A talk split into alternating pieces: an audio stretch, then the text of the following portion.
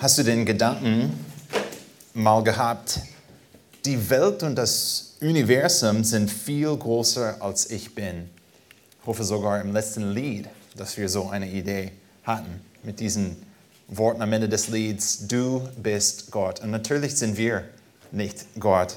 Aber manchmal passiert es bei uns, dass wir diese Gedanken haben, dass wir in der Stille überlegen, wow, das Welt ist groß und ich bin klein. Wir schauen zum Beispiel einen Baum an und dann vielleicht gehen wir in den Wald, wie einige von euch genießen. Und dort im Wald schauen wir die Bäume an oder vielleicht einen Baum an und wir denken, oh schön, was für ein schönes Baum, schöner Baum. Ich könnte auch etwas mit diesem Baum machen. Ich könnte entweder den Baum anschauen und genießen oder vielleicht, wenn es erlaubt ist, können wir den Baum nutzen, ernten dann ein schönes Stück Möbel daraus machen. Oder vielleicht ist das Baum hat, oder hat der Baum nicht besonders viel Wert und wir denken, okay, dann könnten wir einfach ein bisschen Brennholz machen. Äh, wenn wir den einen Baum anschauen, dann denken wir, okay, das ist etwas Schönes, aber etwas nichts äh, Großes.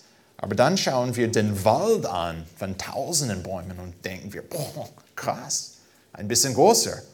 Äh, ich bin in mir selbst nicht fähig, einfach diesen ganzen Wald und jeden Baum im Wald zu nehmen und etwas darauf zu machen, ist, daraus zu machen. Ist mir einfach zu groß. Aber dann schauen wir auch das Land an und nicht nur den Wald und wir denken, boah, auch wenn Deutschland vielleicht ziemlich klein ist, meiner Meinung nach als Amerikaner, aber boah, wir, schauen, wir schauen Deutschland an und wir denken, boah, Deutschland ist aber in sich selbst groß. Ich fahre gern Fahrrad. Ich denke nicht, dass ich das ganze Land durchfahren könnte. Hm, okay, vielleicht mit Fahrrad schaffen wir das eines Tages, aber nach ein paar Stunden mit dem Fahrrad bin ich schon fix und fertig.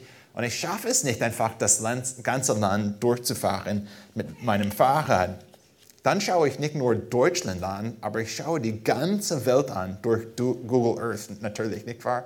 Online können wir einfach die ganze Welt anschauen und wir scrollen durch die Welt und denken, oh, das ist etwas Schönes. Aber dann, wenn wir einfach ein bisschen tiefer anschauen, dann denken wir, dass die Welt, was ich jetzt anschaue, ist riesig, viel größer als ich bin. Ich bin nur ein kleiner Teil in dieser Welt. Dann abends, was nicht so häufig vorkommt im Dezember und Januar, aber wenn wir einen Abend haben, wo es ganz schon klar ist und wenn man auch am Rand Berlin wohnt, an der Grenze draußen, vielleicht sogar in Brandenburg, und einfach den Himmel anschaut abends, oh, die Sterne, die wir sehen, und wir denken, oh, das ist schön, vielleicht können wir eines Tages so äh, einen anderen Planet besuchen. Äh, die sind so weit entfernt von uns. Und wir schauen tausende von Sternen an. Und wir denken, oh, krass, riesig so groß, alles, was hier in der Schöpfung existiert. Und wir schauen uns an und denken, oh, ich bin einfach ein kleiner Teil in allem. Ich bin so klein. Ich bin überhaupt nicht souverän. Wenn ich die Bäume anschaue, wenn ich Deutschland anschaue, wenn ich die Welt anschaue, wenn ich das Universum oder den Himmel anschaue, ich erkenne, dass ich nicht souverän bin. Ich kann nicht einfach aus und wann oder nach meiner, meinem Willen einfach sagen, es muss so sein. Ich kann kaum, ich kann eigentlich nicht nur kaum, ich kann keine Haare auf meinem Kopf äh, verändern, wenn es um Farbe geht, nur mit Chemie als Zusatz. Aber ich kann nicht einfach in meinem Zimmer sitzen und denken, okay, jetzt möchte ich ein bisschen mehr blonde Haare haben. Geht nicht. Das kann ich nicht schaffen. Ich kann das nicht machen. Ich kann nicht auch in meinem Zimmer sitzen, Wohnzimmer zu Hause. Ich kann auch nicht sagen, lass es Licht sein. Ja, vielleicht Alexa oder Hey Siri. Vielleicht schaffen wir durch die Technologie etwas, aber ich kann, ich kann eigentlich sehr wenig in meinem Leben tun. Ich bin nicht souverän. Ich kann nicht meinen Wille nehmen und einfach das durchsetzen, weil ich etwas mach, machen möchte oder weil ich etwas möcht, äh, überhaupt möchte. Wir schauen Gott an, wie wir in den Liedern getan haben, und dann erkennen wir, dass es eine andere Person gibt, die eigentlich über alles ist. Er ist über alles, was wir anschauen. Nicht nur über den Baum, nicht nur über den Wald, nicht nur über Deutschland, nicht nur über die Welt, nicht nur über das Universum. Alles, was existiert, Gott ist über alles. Und er ist souverän. Er hat alles geschaffen. Ich verstehe, ein einfacher Satz, den wir in der Kinderstunde lernen. Aber Gott hat alles geschaffen und er regiert über alles. Er ist souverän. Er hat das Recht, uns zu sagen, wie das Leben innerhalb dieser Schöpfung organisiert sein muss. Wie wir alles in unserem Leben schaffen müssen oder tun müssen. Er hat das Recht. Er ist souverän, ich nicht. Und Gott hilft uns, dieses Leben einzuordnen.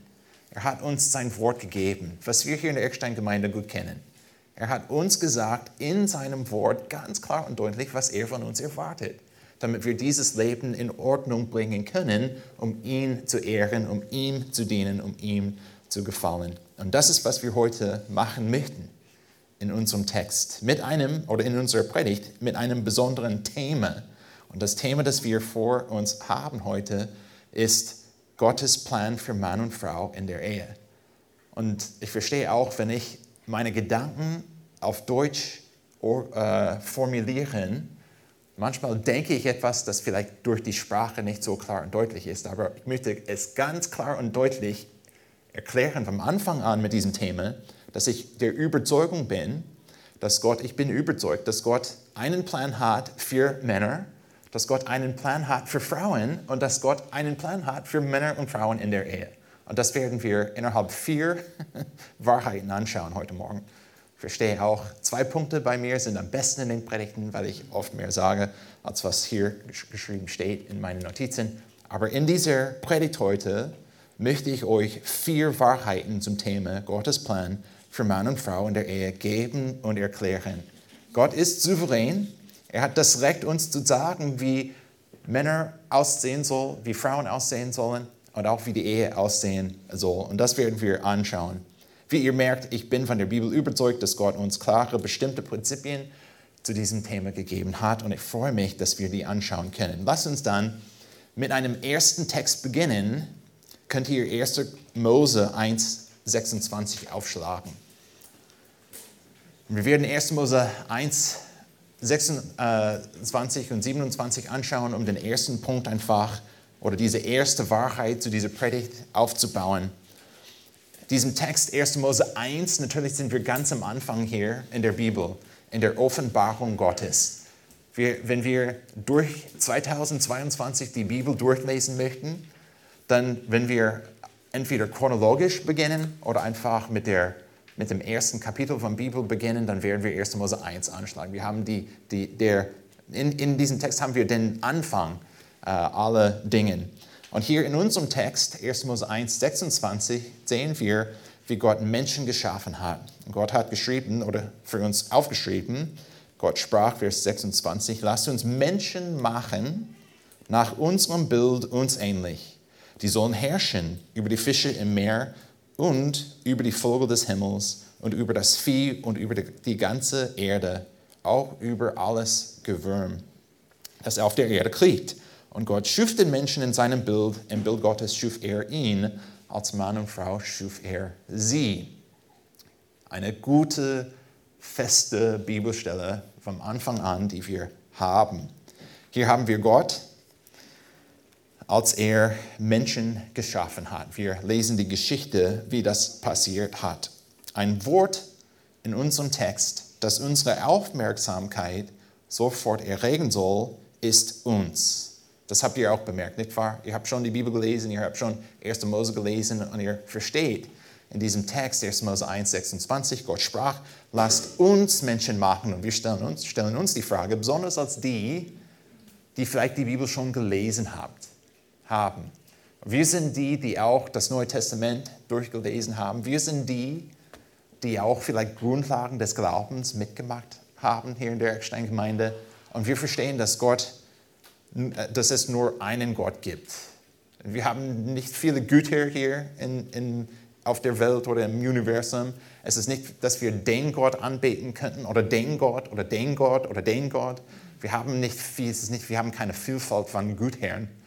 Äh, es ist nicht so. Wir haben einfach einen Gott, der sich offenbart hat durch die Bibel. Und dann sehen wir das Wort uns. Lasst uns. Interessant. Was, wie sollen wir dann diese, dieses Wort verstehen? Was ist wichtig zu verstehen hier in diesem Text? Wir wissen, dass Gott eins ist, natürlich. Es ist nicht der Fall, dass es mehr als, oder dass es mehr als einen Gott gibt. Die beste Auslegung, und ich verstehe, wir können einige Ideen äh, erklären. Die Zeit haben wir aber dafür nicht. Aber die beste Auslegung kommt von der progressiven Offenbarung, die wir haben, die wir durch die ganze Bibel haben eigentlich. Und durch diese Offenbarung in der Bibel lernen wir, dass Gott als Dreieinigkeit existiert. Das heißt, dass wir einen Gott haben, der in drei Personen existiert. Gott der Vater, Gott der Sohn, Gott der Heilige Geist. Das singen wir auch in verschiedenen Liedern hier in der Gemeinde. Ich würde, würde gern tiefer darüber reden, das ist aber nicht das Ziel heute. Aber wenn wir davon ausgehen, dass wir nur einen Gott haben, den wir anbeten, wenn ihr auch eine andere Bibelstelle aufschreiben möchtet, dann natürlich auch 5. Mose 6, Vers 4. Lest einfach in der stille Zeit in der nächsten Woche und dann seht ihr, dass wir nur einen Gott haben, ganz klar und deutlich. Aber hier in unserem Text haben wir den Gott, der als drei Personen existiert und er redet mit sich selbst. Was wir dann verstehen müssen ist, dass Gott in Gemeinschaft seit ewig her existiert. Auch als ein Gott, Gott existiert in Gemeinschaft. Vater, Sohn und Heiliger Geist. Wenn wir dieses Prinzip festlegen, dann können wir in 1. Mose, 1. Mose 1,26 weiterlesen, lasst uns, Gott als Gott, der in Gemeinschaft existiert, Menschen machen nach unserem Bild uns ähnlich. Klar, Gott hat, den, hat Menschen in seinem Bild geschaffen, ihm ähnlich. Das habe ich gerade vorgelesen. Wenn ich die theologische oder theologischen Bücher lese, was auch ein bisschen Spaß macht für die, die freie Zeit haben in den nächsten paar Monaten. Theologische Bücher, wenn wir die lesen, sehe ich oft ein Argument. Und das Argument in den theologischen Büchern ist oft so, Menschen sind Gott ähnlich, weil wir als Menschen Intellekt, Emotionen und Wille haben. Habt ihr schon ein Argument gehört? Wir sind, Gott ähnlich, wir sind in Gottes Ebenbild geschaffen, wir sind Gott ähnlich, weil wir diese drei Eigenschaften haben in uns. Intellekt, wir können, wir haben diese Kapazität zu denken, auch nach Logik zu denken. Wir haben in uns die Kapazität, Emotionen zu haben, Gefühle zu haben. Und drittens haben wir auch diese Fähigkeit, Entscheidungen zu treffen. Und in diesen drei Weisen sind wir Gott ähnlich. Ich habe kein Problem damit, mit diesem Argument, weil wenn wir die Tiere anschauen, dann sehen wir, dass die Tiere anderes sind, als wir sind besonders durch diese drei Eigenschaften. Aber habt ihr in 1. Mose 1.26 dieses Argument gesehen? Ich habe das Argument nicht gesehen, aber was habe ich euch gesagt? Lasst uns Menschen machen. Gott existiert in, in, in Gemeinschaft und dann hat er gesagt, lasst uns Menschen machen nach, äh, nach unserem Bild uns ähnlich. Im Kontext dann, was können wir zu den Menschen sagen? dass wir auch für Gemeinschaft geschaffen sind. Gott möchte, dass wir Gemeinschaft haben. Gott möchte, dass wir ihm ähnlich sind, indem wir als Menschen nicht einfach für uns alleine kämpfen, nicht indem wir uns absondern und sagen, ich brauche keine Gemeinschaft, ich brauche keine Beziehungen. Gott hat uns geschaffen für Beziehungen. Wir brauchen Beziehungen. Wir haben eine Notwendigkeit auf Gemeinschaft. Gott existiert in Gemeinschaft und Menschen sollen auch eine bestimmte Art Gemeinschaft haben, die diese Vielfalt an Gott widerspiegelt. Weil Gott existiert in Gemeinschaft, sollen wir auch in Gemeinschaft existieren. Und daher Gott hat gesagt, lasst uns Menschen machen nach unserem Bild uns ähnlich. Und nun kommen wir zu unserer ersten Wahrheit zum Thema Gottes Plan für Mann und Frau in der Ehe. Wir müssen erkennen, und jeden Punkt heute werde ich so formulieren, wir müssen erkennen und daran glauben, dass Gott Menschen als Mann und Frau geschaffen hat. Gott hat Menschen als Mann und Frau geschaffen.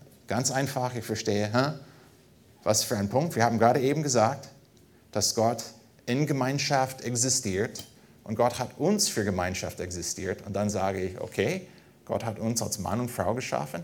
Ja, weil wir in dieser Gemeinschaft als Männer und Frauen oder eher als Mann und Frau, was wir auch anschauen äh, werden in dieser Predigt, wir haben eine besondere Gelegenheit, die Vielfalt Gottes zu widerspiegeln. Das bedeutet, dass Gott zwei verschiedene Geschlechter geschaffen hat, ganz am Anfang. Klar, die Biologie bestätigt diese Wahrheit und ich möchte zeigen, warum Gott das getan hat. Schaut mal bitte Vers 26 wieder an, wo wir gelesen haben, lasst uns Menschen machen nach unserem Bild uns ähnlich. Und dann sehen wir in unserem Text, die sollen herrschen über die Fische im, Meer, im, im Meer und über die Vögel des Himmels und über das Vieh und über die ganze Erde, auch über alles Gewürm, das auf Erde kriegt. Und dann in Vers 27 lesen wir, Gott schuf den Menschen in seinem Bild. Im Bild Gottes schuf er ihn, als Mann und Frau schuf er sie. Seht ihr jetzt im Kontext von 1. Mose 26, Gott existiert in Gemeinschaft. Als ein Gott hat er in sich selbst Gemeinschaft. Dann hat er gesagt, lasst uns Menschen machen in unserem Bild. Die werden auch in Gemeinschaft existieren zu einem bestimmten Zweck, über die Welt zu herrschen. Die sollen herrschen. Gott gibt die Menschen als Mann und Frau einen Auftrag, seinen Gottes Vertreter auf der Erde zu sein. Obwohl Gott bevor dem Sündenfall sehr aktiv auf der Erde herrscht, wollte er, dass die Menschen in seiner Stelle für ihn herrschen. Das war der Plan Gottes. Und dann, wie wir in Vers 27 gesehen haben, Gott hat den Menschen in seinem Bild gemacht, in Gemeinschaft, als Mann und Frau schuf er sie. Gott schuf den Menschen in unserem Text, die, äh, den Menschen, er schuf ihn als Mann und Frau, schuf er sie. Weil in dieser besonderen Kombination als Mann und Frau haben wir eine besondere Gelegenheit, diese Vielfalt Gottes wieder zu spiegeln. Wir müssen erkennen und, überzeugt, und überzeugt sein, dass Gott den Menschen als Mann und Frau geschaffen hat. Und zusammen als Mann und Frau haben wir eine sehr gute, Gott gegebene Gelegenheit, sein Bild in der Welt zu strahlen, indem wir als Mann und Frau zusammenkommen. Zusammen können wir Gottes Eigenschaften am besten widerspiegeln. Warum ist das so? Warum ist es der Fall, dass wenn wir als Mann und Frau zusammenkommen, dass wir etwas Besonderes an Gott widerspiegeln können? Warum können wir nicht sagen einfach, ich als Nick, als Mann, der 41 Jahre alt ist, warum kann ich nicht sagen, dass ich in mir selbst Gott am besten widerspiegeln kann? Der nächste Punkt, diese nächste Wahrheit in der Predigt, hilft uns auch diesen Punkt zu, zu verstehen oder diese Frage zu antworten. Und die Antwort hat etwas zu tun mit unserem nächsten Punkt hier. Gott hat den Menschen als Mann und Frau geschaffen mit Absicht, damit wir ihm ähnlich sein könnten, als Mann und Frau, obwohl wir als Mann und Frau ja natürlich ähnlich sind, aber auch sehr anderes sind. Wir sind nicht eins zu eins gleich als Mann und Frau. Eine Person, die begrenzt ist, zum Beispiel der Nick, kann den unbegrenzten Gott allein nicht so gut widerspiegeln, weil ich begrenzt bin. Ich kann das nicht sehr gut tun in mich selbst. Aber wenn andere Personen, die andere sind, zusammenkommen, zum Beispiel ich und meine Frau, dann haben wir eine großartige Gelegenheit, Gott wieder zu spiegeln. Zu diesem Zweck hat Gott uns als Menschen, besonders als Mann und Frau, anderes geschaffen. Wir sind nicht gleich, wir sind nicht 100% gleich, wir sind ein bisschen anderes. Und nun kommen wir zu unserer zweiten Wahrheit zum Thema Gottes Plan für Mann und Frau in der Ehe. Wir müssen erkennen, dass Gott geschlechtsspezifische Unterschiede geschaffen hat. Erster Punkt, ganz einfach. Gott hat uns als Menschen, Gott als Mann und Frau geschaffen. Zweitens, wenn wir die Frage stellen, okay, warum ist es so wichtig? dass wir erkennen, dass Gott uns so geschaffen hat, als Mann und Frau. Dann sagen wir dazu, dass Gott uns geschlechtsspezifische Unterschiede gegeben hat. Wir sind anderes als Männer und Frauen. Könnt ihr einen Text im Neuen Testament aufschlagen? 1. Petrus 3, 7. 1. Petrus 3, 7. Dann werden wir durch diesen Text, 1. Petrus 3, 7, werden wir sehen, dass Gott auch so einen Punkt in seinem Wort erklärt. Wir haben geschlechtsspezifische Unterschiede. 1. Petrus 3, 7 im Neuen Testament, wir waren im Alten Testament, jetzt im Neuen Testament. Petrus hat für uns geschrieben, was wir auch in der Eckstein-Gemeinde kennen, weil wir diese Stelle in einer Predigt vor kurzem gesehen haben. Ihr Männer sollt gleichermaßen einsichtig mit eurer Frau als dem schwächeren Gefäß zusammenleben und ihr Ehre erweisen, weil ihr ja gemeinsam Erben der Gnade des Lebens seid, damit eure Gebete nicht verhindert werden. Petrus hat viel für uns geschrieben hier. Ich werde nicht alles auslegen, das hat äh, Christian schon getan. Aber in unserem Text hier habt ihr gesehen, ihr Männer, eine bestimmte Anweisung, die an die Männer geschrieben ist, soll gleichermaßen einsichtig mit eurer Frau als dem schwächeren Gefäß zusammenleben. Gott hat Ehemänner den Auftrag gegeben, einsichtig mit ihren Ehefrauen zusammenleben, als dem schwächeren Gefäß. Gott hat nicht einfach geschrieben, Frauen sind schwach. Das hat er nicht geschrieben. Und ich denke auch mit Absicht. Weil ich würde auch sagen, nicht, ich würde nicht sagen, Frauen sind schwach. Äh, ein Beispiel wäre auch die Mutter in der Eckstein-Gemeinde. Ich könnte auch meine Frau als Beispiel äh, nehmen. Sie ist, macht Kinderstunde momentan, daher darf ich alles sagen, was ich sagen möchte. Aber ihr dürft nicht erwähnen. Aber Jody, meine Frau, Gott hat sie geschaffen äh, eher klein als groß. Das wisst ihr auch. Und wir haben einige Kinder gehabt durch die äh, Jahre. Und meine Frau, obwohl sie klein ist, hat unsere Kinder getragen bis zwei, drei Jahre alt. Ich würde sagen, vielleicht ein bisschen länger, aber zwei, drei Jahre alt. Ich habe auch versucht zu helfen, nicht wahr? Ich, Gott hat mich eher ein bisschen größer geschaffen als klein. Und ich erstaune, dass meine Frau die Kinder so lange getragen hat. Weil ich schaue mich an und ich denke, ich kann eine Last tragen, aber ich habe das Baby genommen, oder Kleinkind, eher Kleinkind genommen, Babys war kein Problem, aber ich habe das Kleinkind genommen und einfach getragen und nach fünf Minuten habe ich gedacht, oh, das, das, ich trage diese Last nicht mehr. Meine Frau aber hat diese Kleinkinder getragen für monatelang, glaube ich, von Gefühl her, oder für viele Stunden beim Gottesdienst, nach dem Gottesdienst, die hat einfach die getragen. Und ich habe mich gefragt, oh, oder nicht nur gefragt, aber ich habe mir gedacht, oh, sie ist auch stark. Gott hat auch in 1. Petrus 3,7 nicht geschrieben, dass Frauen schwach sind. Es gibt viele Bereiche oder viele Weisen, in denen wir sagen können, Frauen sind auch eigentlich sehr stark. Aber was Gott geschrieben hat für uns ist, besonders zu den Männern, hey Männern, pass auf. Ihr müsst verstehen, ihr müsst so mit den Frauen umgehen, als sie schwächer sind, als du bist. Und Petrus hat nicht alles aufgeschrieben hier, was ich zu diesem Thema denke. Und daher möchte ich auch aufpassen nicht, nichts mehr sagen, als Petrus gesagt habe, hat, meine ich, wenn er das aufgeschrieben hat. Aber ich denke, und ihr könnt auch, wir können darüber reden, aber ich denke, dass Petrus das so geschrieben hat, weil allgemein in unserer Welt Männer sind stärker als Frauen. Gott hat uns so geschaffen.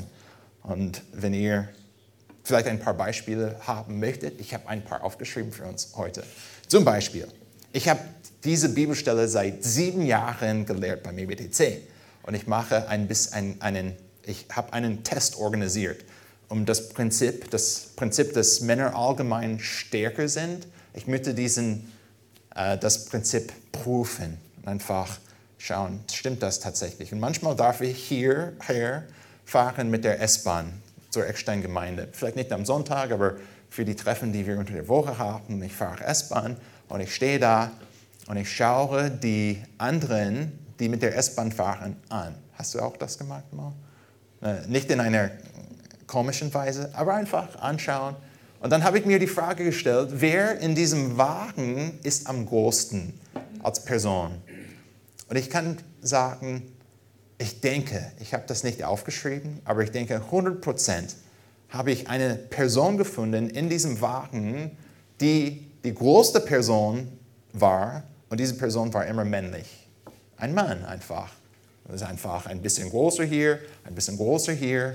Äh, die sind einfach groß. Und dann habe ich auch mir die Frage gestellt, okay, wer in diesem Wagen ist die kleinste Person? Das habe ich auch nicht aufgeschrieben, ist nicht offiziell, aber fast immer ist die kleinste Person im Wagen eine Frau. Allgemein sind wir so geschaffen. Und ich würde auch euch sagen, äh, in, in aller Lieben, Liebe, wenn etwas hier schief geht in der Eckstein-Gemeinde, nicht unter uns, aber stellt ihr euch vor, dass wir Katastrophe haben. Ähm, ich schaue einige von euch an und ich kann euch sagen, zum Beispiel, wenn wir ein klares Beispiel brauchen, falls wir äh, einen Angriff haben von bösen Menschen und wir sind am Kämpfen hier in der Gemeinde. Und ich denke, Mensch, wer, mit, wer möchte ich auch, oder wer, wer möchte, äh, wen möchte ich, das ist auch schwer zu sagen, hätte das aufgeschrieben, besser aufgeschrieben sollen. Wenn ich eine Mannschaft brauche, um zu ringen, einfach wegzugehen, zu flüchten, dann ich schaue einige von euch an und ich denke, pff, der und der möchte ich auch bei meiner Mannschaft. Und eine von euch sind super Personen, aber wir werden euch beschützen. Ähm, ihr werdet eigentlich nicht die äh, Kämpfer sein hier im Zimmer. Ergibt das Sinn? Und die, die ich, die ich denke, okay, die werden gut kämpfen, die sind eher Männer und nicht Frauen. Ich meine nichts Böses gegen die Frauen, es ist halt so, weil Gott uns mit geschlechtsspezifischen Unterschieden gemacht hat. Ist das klar? Hier ist ein zweites Beispiel für uns. Leah Thomas. Kennt ihr Leah Thomas? Ähm, wenn du vielleicht die Nachrichten aus Amerika anschaust, dann hast du vielleicht diesen Namen gesehen. Leah Thomas ist ein Schwimmer bei der University of Pennsylvania. Leah Thomas ist transgender, als Mann geboren, aber identifiziert sich als Frau. Und nun schwimmt er in den Frauenwettbewerben und schwimmt schneller als die Frauen in der Universität und am 20. November 2021 hat er neun Rekorden für die Universität gestellt. Seid ihr überrascht? Ich bin auch nicht überrascht, weil Gott uns mit geschlechtsspezifischen Unterschieden gemacht hat. Drittens, als Beispiel für uns heute Morgen, versteht ihr, und ich habe das schon einmal in, einer, in einem Vortrag oder Predigt äh, auch gesagt, es gibt Jungs, ich meine Jungs, unter 18 Jahre alt, Versteht ihr, was ich sage? Jungs unter 18 Jahre alt, die rennen die 100 Meter Lauf, den, das, den Lauf schneller als die Olympiasiegerin. Habt ihr verstanden? Ich verstehe, ein kleiner Satz. Es gibt Jungs, die immer noch beim Gymnasium sind, Hochschule oder Gymnasium sind. Die sind unter 18 Jahre alt und die können 100 Meter schneller laufen als die Olympiasiegerin. Ist das schlimm? Überhaupt nicht. Werden wir dann die Olympiasiegerin als Frau anschauen und denken, nicht so schnell? Überhaupt nicht. Eigentlich, wenn wir die geschlechtsspezifischen Unterschiede hochachten, erkennen und hochachten, dann werden wir sie anschauen und wir werden sie applaudieren. Wir werden auch sagen, du bist echt schnell. Schön, dass du das, das gemacht hast. Aber insgesamt in unserer Welt sehen wir das Prinzip ganz klar und deutlich. Männer sind allgemein stärker geschaffen von Gott. Allgemein, nicht auf jedem Fall, aber allgemein sind stärker geschaffen als Frauen. Gott hat uns mit geschlechtsspezifischen Unterschieden gemacht. Und es ist gut so. Es ist sehr gut so weil wir gerade eben gesagt haben, Gott hat Menschen, den Menschen geschaffen als Mann und Frau. Und dann sehen wir hier in dieser zweiten Wahrheit, oh, toll, wir sind ein bisschen anderes. Und zusammen als Menschen, die so ähnlich sind, aber auch so anderes sind, haben wir die beste Gelegenheit, eine vielfältige, über, unbegrenzte Gott wiederzuspiegeln. Was ich in mir selbst nicht machen kann als Nick. Ich habe bestimmte Eigenschaften, ich habe eine Perspektive, ich habe eine bestimmte Stärke. Ich kann Gott widerspiegeln. 100% kann ich Gott widerspiegeln, aber nicht vollkommen. Ich kann alles geben in meinem Leben, um Gott zu, wiederzuspiegeln. Ergibt das Sinn? Ich kann Gott strahlen. Ich kann ein Zeugnis für Gott sein, indem ich gnädig bin, barmherzig bin, indem ich auch das Richtige tue, indem ich mich einsetze und einbringe für das Reich Gottes. Das kann ich, das kann ich tun, aber ich bin begrenzt als Mensch. Ich habe Limit, meine Kapazitäten sind begrenzt, meine Fähigkeiten sind begrenzt, meine Perspektive ist begrenzt, meine, meine, alles, was ich bin, ist einfach begrenzt. Und dann, wenn Gott in 1. Mose, was wir auch bald an, äh, schnell anschauen werden, wenn Gott die Ehe geschaffen hat, und ich rede über die Ehe, aber allgemein, wenn Gott Männer und Frauen geschaffen hat, und dann kommen wir zusammen als Mann und Frau, und wir kommen zu diesem Punkt hin, besonders in der Ehe, dann haben wir eine Gelegenheit als zwei verschiedene Personen, die so ähnlich sind, aber immer noch andere sind, dann haben wir eine wunderbare, großartige Gelegenheit, die Vielfalt oder unbegrenzte Eigenschaften Gott wiederzuspiegeln. Ergibt das Sinn? Seid ihr mit mir? Das ist so etwas so Schönes. Und wir bringen die männlichen und die weiblichen Perspektive zusammen, besonders in der Ehe. Und wir denken, oh, schön. Wir als Personen, die unterschiedlich sind, ich habe etwas, das du nicht hast. Und du hast etwas, das ich nicht habe und wir kommen zusammen und boom, wow, schau mal Gott an, wie gut Gott ist. Das schaffen wir, indem Gott uns, den Menschen, geschaffen hat als Mann und Frau mit geschlechtsspezifischen Unterschieden. Wir müssen erkennen, dass Gott uns als Mann und Frau geschaffen hat. Wir müssen erkennen, dass Gott uns als Mann und Frau anderes geschaffen hat. Und wir müssen diese Wahrheit hochachten. Wir dürfen diese Wahrheit einfach nicht verändern verstehe, dass wir in einer Gesellschaft leben momentan und wohnen, wo die Ideen, die die Welt hat, ganz anderes sind, als was wir hier gerade eben gelesen haben. Ich habe nichts Kompliziertes vorgelesen. Ich habe kein griechisches Wort, kein hebräisches Wort zitiert. Einfache Prinzipien, die wir in der Kinderstunde unterrichten.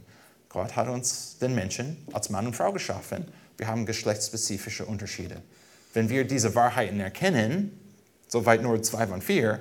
Wenn wir diese Wahrheit, Wahrheiten erkennen und hochachten, dann müssen wir auch sagen, Gott hat uns so geschaffen. Der Gott, der über alles, über das Universum, über die Welt, über den Wald, über den Baum, über mich, über diese Gemeinde steht und regiert und souverän ist, er hat es so gemacht. Und er hat uns dazu Regeln gegeben, damit wir ihm ehren können. Und nun kommen wir zu einem kritischen Punkt, weil einige zustimmen könnten mit diesen Punkten, mit diesen zwei Wahrheiten, die ich gegeben habe, aber nicht immer noch sagen könnten, ähm, okay, Mann und Frau sind wir geschaffen, biologisch her, verstehe ich.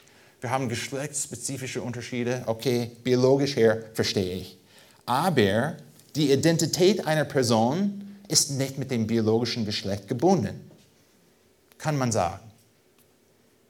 Dann, aber wir haben diese zwei Wahrheiten, die wir gerade eben angeschaut haben.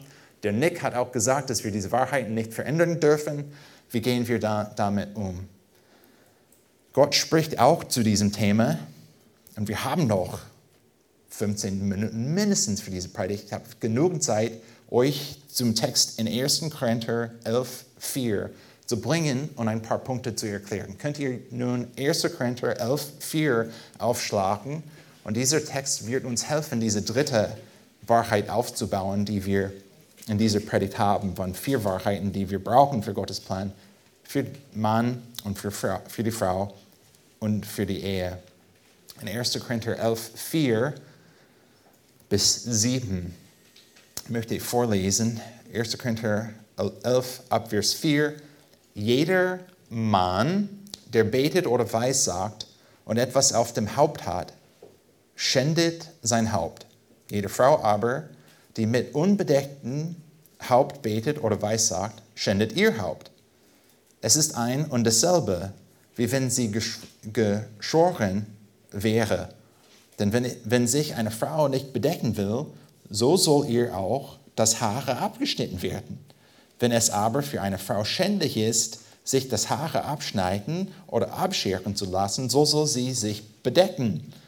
Denn der Mann darf das Haupt nicht bedecken, weil er Gottes Bild und Ehre ist, die Frau aber ist die Ehre des Mannes. Puh, was für eine Bibelstelle vorzulesen, so in einem Kontext. Ich verstehe, dass Paulus wechselt allgemein in 1. Korinther zwischen universalen Wahrheiten und der Anwendung dessen in 1. Korinther. Auch hier in 1. Korinther 11.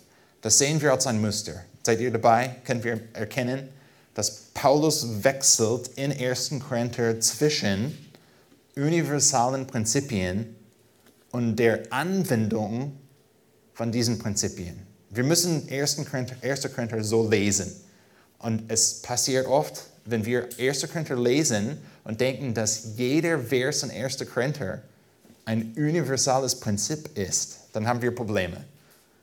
Und auch wenn ich diese Stelle vorgelesen habe, 1. Korinther 11, 4 bis äh, 7, vielleicht haben einige von euch auch gedacht, oh, oh machen wir das tatsächlich in der Erikstein-Gemeinde?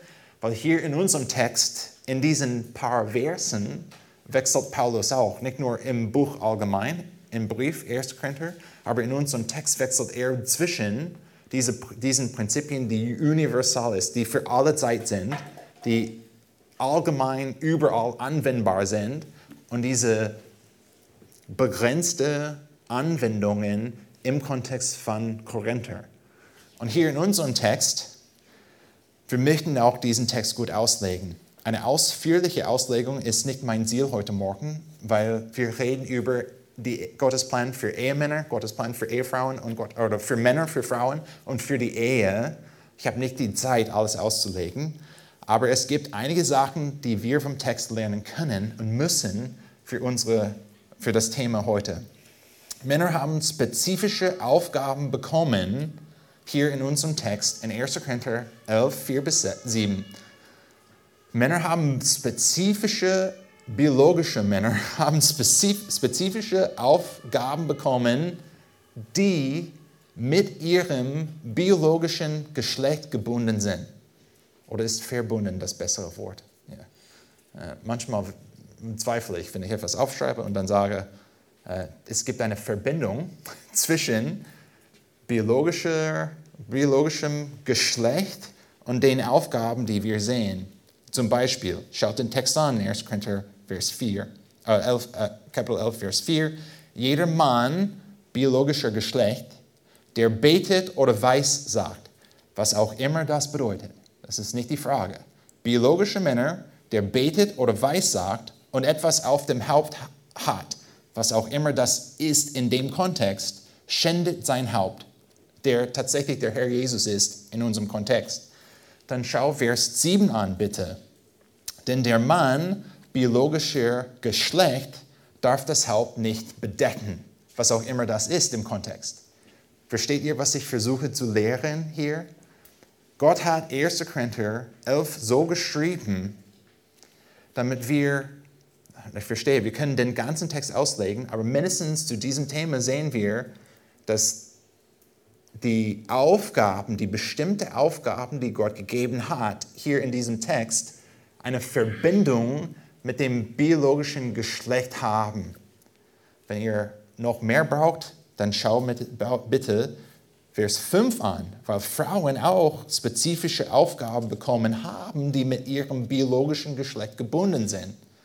Jede Frau, Vers 5. Jede Frau aber, die mit unbedecktem Haupt betet oder weissagt, was auch immer das bedeutet in diesem Text.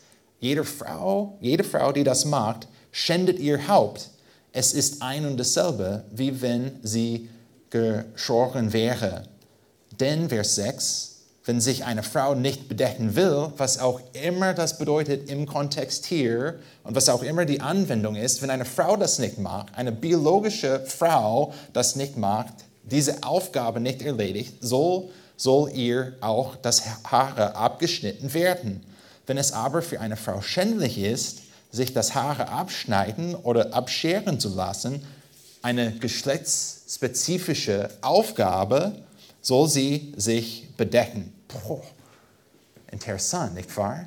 Ich habe nicht alles erklärt, was diese bestimmte Anwendungen im Kontext waren und sind. Ich habe nur einfach gesagt, schaut den Text an und wir sehen, dass Gott bestimmte Aufgabe gegeben hat, die eine Verbindung mit dem Geschlecht haben. Und nun kommen wir zu unserer dritten Wahrheit zum Thema Gottes Plan für Mann und Frau in der Ehe. Wir müssen erkennen, dass Gott erfordert, dass wir Männlichkeit und Weiblichkeit einordnen und achten. Wie auch immer wir 1. Korinther 11, 4 bis 7 auslegen und verstehen, was für eine Bedeckung nötig war in der Zeit und wie wir auch dieses Prinzip jetzt anwenden, sehen wir mindestens durch diesen Text, dass Gott bestimmte Aufgaben gegeben hat zu den Männern, bestimmten Aufgaben gegeben hat zu den Frauen und nicht nur allgemeine Aufgaben gegeben hat, aber was wir auch erkennen können oder äh, verstehen können von unserem Text in 1. Korinther 11, 4 bis 7 ist, wie wir sogar aussehen, ist verbunden mit unserem ähm, biologischen Geschlecht. Gibt das Sinn? Okay, hier, ich möchte versuchen auch diese, verstehe, ich möchte versuchen, dieses Prinzip ein bisschen zu erklären und auch anwenden. In dem Kontext von 1. Korinther, dann haben wir natürlich in unserem Text Männer und Frauen, ganz klar und deutlich, nicht wahr? Und die Frauen haben bestimmte Aufgaben oder Anweisungen bekommen, wie sie sich eigentlich bekleiden soll im Gottesdienst. Die Männer haben auch Aufgaben oder Anweisungen bekommen, wie sie sich bekleiden soll im Gottesdienst. Wir haben diese Anweisungen im Gottes Wort. Wie wir die anwenden, ich verstehe, wir können ein gutes Gespräch darüber haben, ist nicht mein Ziel heute Morgen, aber mindestens können wir erkennen, dass in dem Kontext von 1. Korinther war es wichtig, dass die Frauen solche Anweisungen, wenn es um Bekleidung geht, anwendet und Männer auch im Gottesdienst. Und heute, ich würde sagen, ohne dass wir zu tief in der Auslegung von diesem Text gehen, ich würde auch sagen, dass wir allgemein solche Prinzipien auch anwenden in unserem Text, oder in unserem Kontext. Normalerweise stehe ich hier vorne auch mit Hosen, nicht wahr? Und mit einem Hemd. Es ist ganz normal hier in der Eckstein-Gemeinde ohne Krawatte. Ähm, das ist einfach üblich hier in der Eckstein-Gemeinde. Es gibt andere Gemeinden, die ich liebe, die predigen immer mit Krawatte, ist sehr schön auch. Ähm, aber das machen wir nicht. Wenn ich so mit Krawatte, ohne Krawatte predige, ist kein Problem hier in der Eckstein-Gemeinde, nicht wahr? weil wir in unserem kulturellen Kontext bestimmte Erwartungen haben. Hose, Hemd, sieht schick aus. Wenn ich nächstes Wochenende oder vielleicht wann auch immer ich nächstes Mal predige, nach vorne kommen mit einem Kleid oder Rock. Wir haben, wir haben kein Verboten der Gemeinde gegen Kleid und Rock, nicht wahr? Frauen, die tragen die Kleider und ein Rock, super. Aber wenn Nick das macht, dann würden wir in unserem Kontext denken, ah, etwas ist komisch hier mit dem Nick. Was hat er gegessen diese Woche? Weil er, wir haben diese Erwartungen für die äh, Männlichkeit und für die Weiblichkeit und Nick spielt ein bisschen damit. Und das ist irgendwie nicht richtig. Und ich verstehe auch, dass diese Ideen, diese Prinzipien, diese Anwendungen, die wir haben, die verändern sich mit, Zeit, mit der Zeit. Das ist auch okay, weil stellt ihr euch vor, vor 2000 Jahren, dass der Nick oder Nico, Nikolai oder wie auch immer er hieß damals, steht vor einer Gemeinde und predigt. Denkt ihr, dass er Hose und Hemd getragen hat oder eher Kleid? Von mir aus, ich würde sagen, dass er ein Kleid getragen hat. War das ein Problem damals? Nein, war kein Problem. Aber es war klar und deutlich in dem Kontext in Korinth, die Männer sind eher in unserer Gesellschaft so und die Frauen sind allgemein so. Das kann sich verändern durch Zeit. Ein Problem ist, wenn wir heute in unserem Kontext sagen, ach, es gibt eigentlich keinen Unterschied hier auch. Nur biologisch. Das würde ich, dann würde ich sagen, nein, wenn ich 1. Korinther 11 richtig auslege, dann verstehe ich, dass Gott uns geschlechtsspezifische Anweisungen gegeben hat für das Leben, wie wir uns auch kleiden sollen. Gott hat nicht vorgeschrieben, dass alle Männer Hose und Hemd tragen sollen. Das verändert sich durch Zeit. Vielleicht in 200 Jahren, wenn die Welt so lange äh, dauert, vielleicht in 200 Jahren wird ein Mann in der Eckstein-Gemeinde vorne stehen mit Kleid.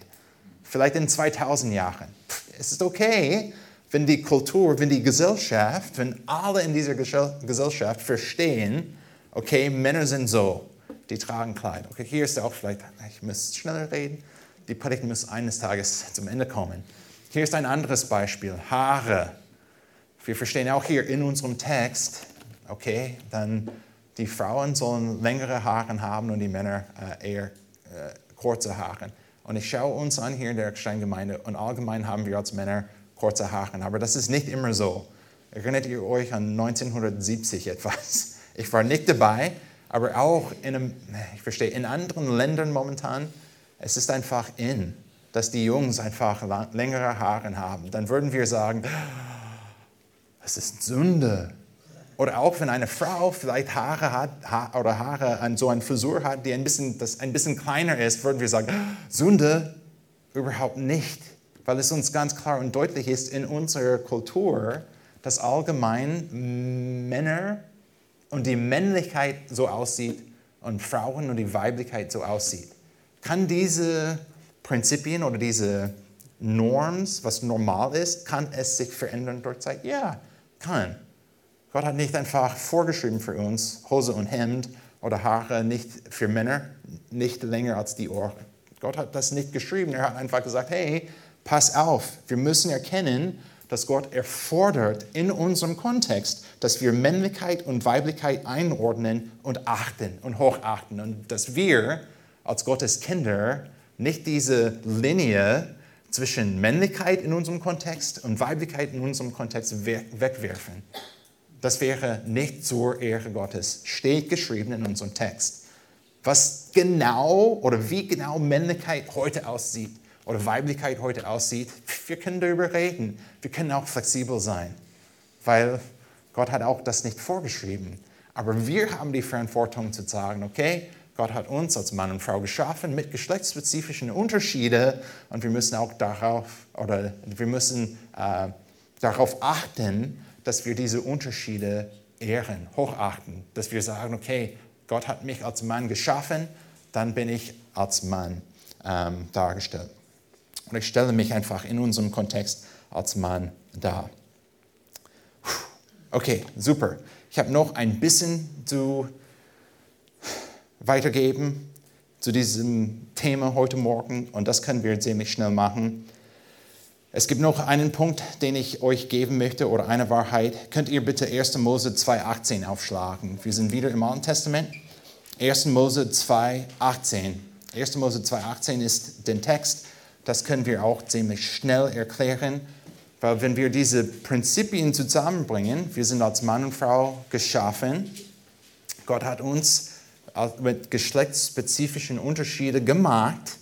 Und wir möchten einfach, wir müssen einfach dann die Männlichkeit und die Weiblichkeit erkennen in unserem Kontext und hochachten in unserem Kontext, dann kommen wir auch zu einem Punkt hier in 1. Mose 2, Abvers 18, wo wir sehen, dass es tatsächlich etwas Schönes ist, wenn ein Mann und eine Frau zusammenkommen.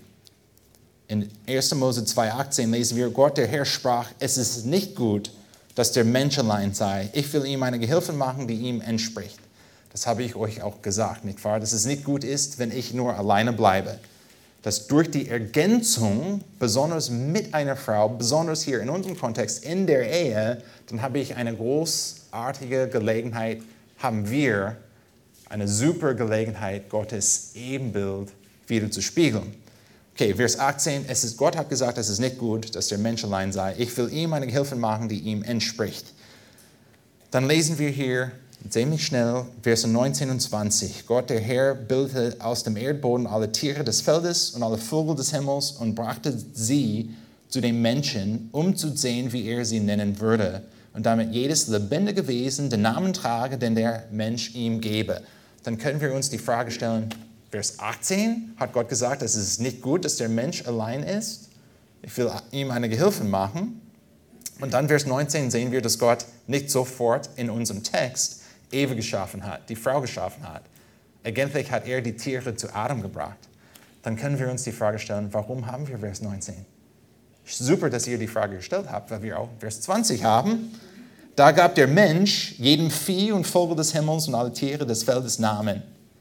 Das hat er gemacht. Adam hat diese Aufgabe erledigt und dann liest ihr im zweiten Teil von Vers 20, was ich auch lese hier und vorlese, aber für den Menschen, für Adam in unserem Kontext hier, fand sich keine Gehilfin, die ihm entsprochen, entsprochen hätte.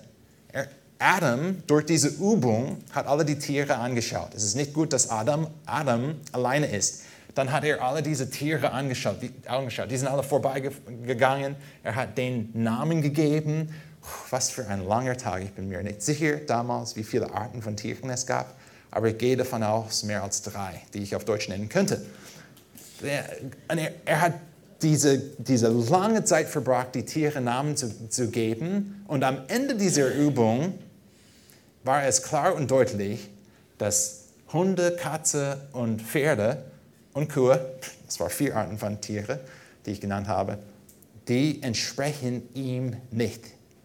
Er kann keine tiefe, echte Partnerschaft mit Tieren haben.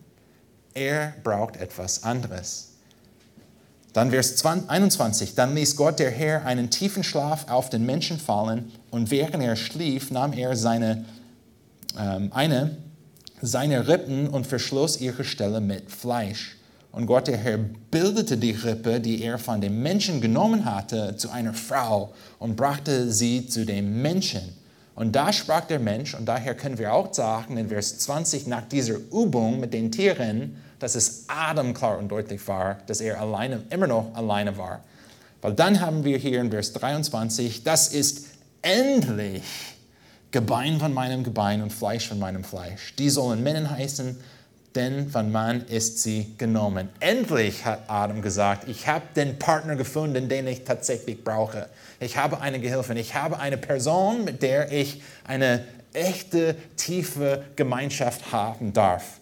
Und dann in Vers 24, darum wird ein Mann seinen Vater und seine Mutter verlassen und seine Frau anhängen und sie werden ein Fleisch sein. Die erste Ehe, die wir hier in der Geschichte der Welt haben. Adam und Eva sind zusammengekommen in der Ehe. Und Gott hat diese Ehe geschaffen als die Beziehung in unserer Welt, wo ein Mann und eine Frau, wie Gott uns geschaffen hat, mit geschlechtsspezifischen Unterschieden, mit Männlichkeit und Weiblichkeit, wo wir zusammenkommen könnten in dieser Ehe, um eine Einfleischbeziehung zu genießen, um Gott zu ehren, um Gott am besten wiederzuspiegeln wie möglich. Und Gott hat uns in diesem Text, die Zeit vergeht, Gott hat uns in diesem Text ein verpflichtendes Muster gegeben, für das Leben. Und das sehen wir auch, wenn wir, äh, wir haben nicht die Zeit dafür, aber wir könnten auch Markus äh, 10 aufschlagen, Matthäus 5 aufschlagen, Matthäus 19 aufschlagen, 1. Korinther 6 aufschlagen, 1. Korinther 7 aufschlagen, Epheser 5 aufschlagen, Kolosser 3 aufschlagen. Wir können durch das Neue Testament anschauen und wir sehen einfach klar und deutlich, dass Gott ein, uns ein verpflichtendes Muster gegeben hat für die Ehe, wo alle diese Punkte zusammenkommen. Gott hat uns als Mann und Frau geschaffen mit geschlechtsspezifischen Unterschieden, mit Männlichkeit und Weiblichkeit, damit wir zusammenkommen könnten in der Ehe, um Gott so gut zu widerspiegeln wie möglich hier auf der Erde. Ich meine nicht, dass eine Person, die ledig ist, keine Gelegenheit hat, Gottes Ebenbild widerzuspiegeln. Habe ich nicht gesagt und meine ich auch nicht. Eine Person, die allein ist, kann auch Gottes Ebenbild widerspiegeln. Aber wenn wir zusammenkommen in der Ehe, haben wir eine besondere Gelegenheit, Gott wieder zu spiegeln. Und Gott hat diesen Rahmen uns gegeben und wir dürfen diesen Rahmen nicht verändern, nicht wegwerfen Und äh, wir müssen einfach den, diesen Rahmen hochachten und Gott in dieser Weise ehren. Ich verstehe, dass wir in einer Zeit wohnen und leben, wo viele andere Ideen da sind in unserer äh, Kultur, in unserer Gesellschaft. Aber wir dürfen diesen Plan Gottes nicht verändern. Punkt 4. Habe ich euch Punkt 4 gegeben? Steht schon geschrieben. Wir müssen erkennen, dass Gott die Ehe als die engste Beziehung zwischen einem Mann und einer Frau geschaffen hat. Gott hat die Ehe so geschaffen und wir können dieses Muster für das Leben nicht verändern. Ich verstehe, dass es nicht immer einfach ist, diese Prinzipien anzuwenden. Weil wenn wir auch in den Wald gehen und etwas anschauen, zum Beispiel einen Baum, dann denken wir zu uns selbst, hey, ich könnte etwas mit diesem Baum machen. Und wir denken, hey, ich habe einen Willen, ich kann einfach entscheiden, was ich mit, mit Genehmigung vielleicht, was ich mit diesem Baum machen möchte. Oder auch zu Hause, wenn ich einfach mit meinen Werkzeugen und ein bisschen Holz spiele, dann darf ich ein basteln, dann kann ich sagen, okay, das und das möchte ich. Und dann versuche ich einfach das zu bauen. Aber wenn es um Männlichkeit, Weiblichkeit, Männer, Frauen und die Ehe geht, dann ist meine Meinung eigentlich nur eine Meinung. Aber was Gott gesagt hat, was er uns geschrieben hat, ist, was am wichtigsten ist. Und wir können sein verpflichtendes Muster nicht verändern und nicht wegwerfen. Ich verstehe, dass es nicht so einfach ist, aber wir müssen uns daran erinnern, dass wir einfach Gottes Kinder sind und wir möchten ihm folgen, wir möchten ihm ehren, weil er über alles ist, über das Universum steht und das Recht hat, als der souveräne Gott uns zu sagen, wie die Ehe, wie äh, das Leben aussehen soll. Lasst uns beten und ihm danken für das Muster, das er uns gegeben hat. Himmlischer Vater, wir möchten dir danken für diese Prinzipien, die wir haben durch verschiedene Bibelstellen im Alten Testament, auch im Neuen Testament. Herr, wir sehen durch dein Wort, dass die Ehe wichtig ist. Wir sehen durch dein Wort, dass die Prinzipien, die du uns gegeben hast, uns sehr hilfreich sind. Wir brauchen diese Offenbarung von dir. Herr, wir sind in uns selbst nicht fähig, alles zu verstehen, wie das Universum funktioniert und wie die äh, Welt funktioniert und auch wie das Leben aussehen soll. Und es ist so ein Vorrecht, dein Wort in der Hand zu haben. Und Herr, wir möchten bitten, dass du uns hilfst, dein Wort zu verstehen und die gut anzuwenden, damit wir dich ehren können. Amen.